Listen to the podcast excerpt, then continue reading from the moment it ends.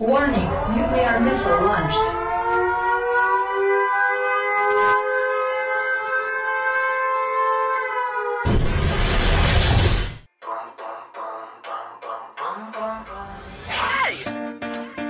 听众朋友们，大家好，欢迎收听本期的人物杂志，我是主播玉莹。我是主播高翔。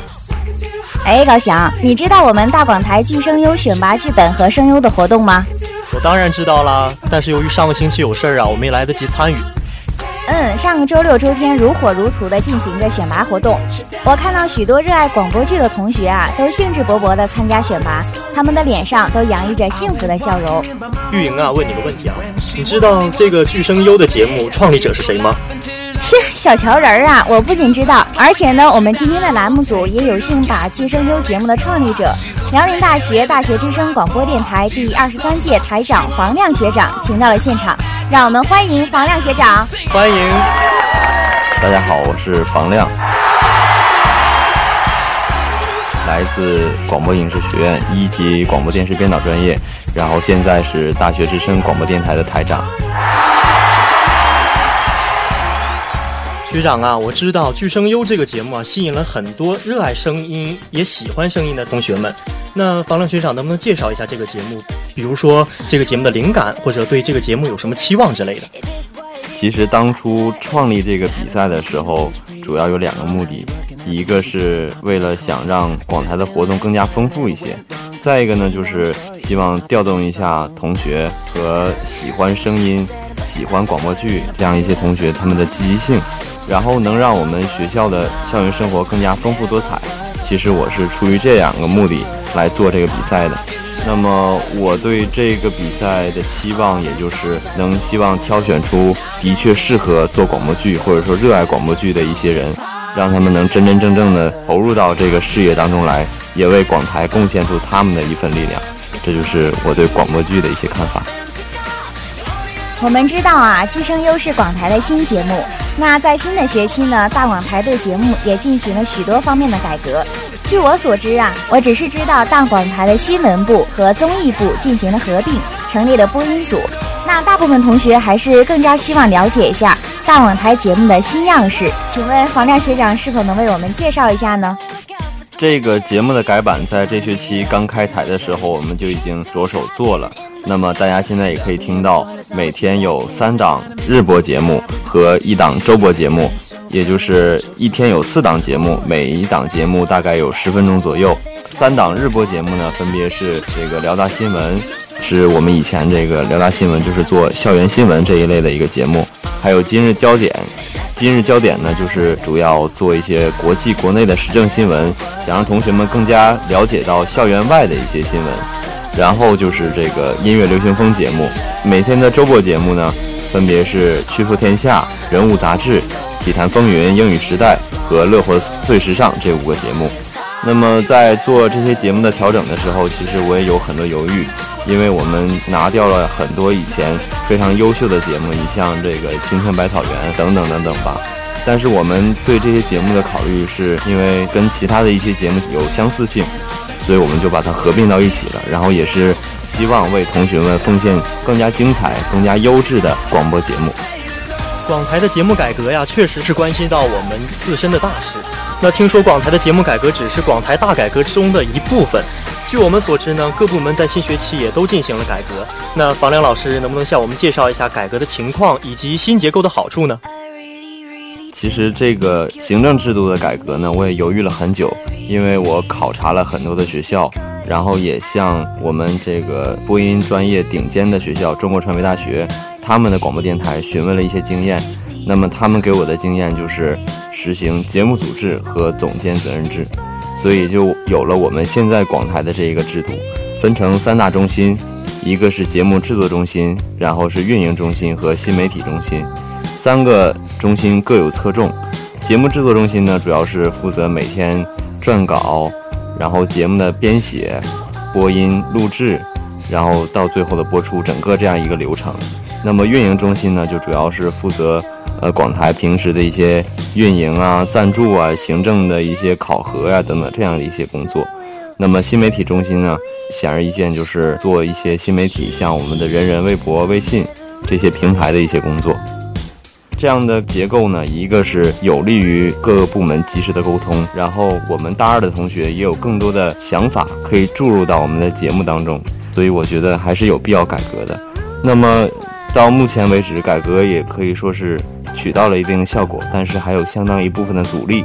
需要我们共同的去面对、去解决。然后经过一段时间，等我们的这个行政制度逐渐走走向平稳，也可以更好的把我们的节目。把我们能奉献给大家的东西，呈现给全校的同学。刚才啊，我们房亮台长也提到了新改革之后的阻力。都说啊，每一个改革都会经历一场血与泪的使命。广台在新学期经历了这么大的改革，房亮学长作为台长，是否在执行改革计划的过程当中遇到意想不到的困难与阻力？可以跟我们简单分享一下吗？困难肯定会有，因为首先这个想法。是大部分是由我想的，然后也是综合了很多学校，他们广播台的一些意见。当我跟大家沟通的时候，每个人都会有不同的各自的想法，所以大家对这个改革的理解就不一样。嗯，每个人理解的不一样，然后我们从大三，然后传达到大二，再传达到大一，就可能发生一些变化。所以这是改革的阻力之一。然后呢，就是可能大家，因为我们。这个五个部门这样一个制度，大概执行了有二十来年。从我们刚建台的时候，就是新闻部、综艺部，可能以前叫节目部，呃，这几个部门，然后没有什么大的变动。那么今年的这个变动，可能可能说是照比以前来说是相当大的，也是一个巨大的飞跃，也可以说是一个冒险的尝试。所以也借着今天这个节目，也希望我们大广台的成员们，包括。呃，校内的听众们能够为我们的改革增添一份力量，就是能够更加理解我们的这个改革的方案，然后让我们的改革能够更加顺利的推进下去。呃，我想这是在离校之前希望能够看到的。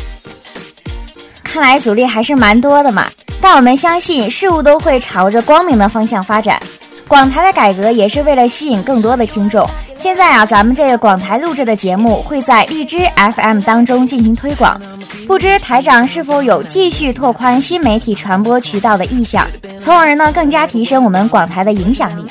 关于新媒体这方面，肯定是会有这样拓宽渠道的一个意向，因为大家都知道现在手机网络越来越便捷，然后我们已经从原来的传统媒体，逐渐的向以后的综合媒体或者说是全媒体时代过渡了。所以在新媒体这方面，我们也更应该加大力度。其实我们现在已经做了很多东西，比如说我们的人人微博、微信平台，然后再包括我们最近开展的这个励志 FM，包括以后可能会进驻更多的这个网络电台。呃，目的就是想让同学们更加便捷，呃，更加方便的能够听到我们的节目，而不是，呃，因为我们都知道校园广播有很大的局限性，我们也只能在校园。路过的时候顺便听一听，那么如果把这个节目搬到网络上去，就会有更多的听众来听到他们想要听到的信息。所以，一个是为了提高我们节目的力度，再一个就是为了方便我们同学用我们的节目为同学们服务。呃，所以这是我对新媒体有这样一些想法。在广台改革之前呢，我们对新媒体这个词还是比较陌生的。那么现在我们了解到了，借助新媒体啊，可以实现大广台的多方面发展。比如在线直播等比较前沿的方式，那广台是否有这方面的意向呢？其实我们已经在做这样的一些事情了，比如刚才说到的这个励志 FM，然后我们也正在计划着可能进驻一些更加好的、更加优秀的广播电台。那么我们也是借助现在这么一个先进的科技吧，或者说先进的网络技术，然后以后如果有更好的渠道出现在我们的生活当中的时候，我们也会加以借鉴的。就是说，我们的脚步要紧跟着时代的步伐，因为毕竟我们的听众都是喜欢冒险，然后喜欢尝试新鲜事物的一些年轻人，所以我们的目光要放得更加长远，更加新鲜一些，才能让我们的听众方便快捷地听到我们的节目，然后获取他们想要的信息，这才能达到我们广台存在的一个目的。一些很前沿的节目录制方式呢，还可以增加同学们的互动。我们知道啊，互动也是提高广台知名度的一个重要因素。那这方面，房亮学长是否有规划呢？在互动方面，其实，在一两年之前，我们做过一些互动。那个时候，我们有一个节目叫“点歌台”，呃，每天会有同学为自己的同学点歌，但是后来我们放弃了这个节目，一个是我们的宣传力度不够，然后这个节目其实并没有火起来，所以说今年我们也尝试着加入了这个音乐类的节目，也就是每天都会播的这个音乐流行风。目前为止，我们是暂时以向大家做一些音乐推荐这样的形式来做这一档节目。那么以后我们可能通过多种渠道，包括网络啊、手机啊、短信、电话等等形式来做一个互动，也就是先从这个音乐类的做起，因为大家都知道音乐类这个节目互动做起来很方便，而且大家都很喜欢参与到互动当中，所以也希望听众朋友们能够更加期待我们广台。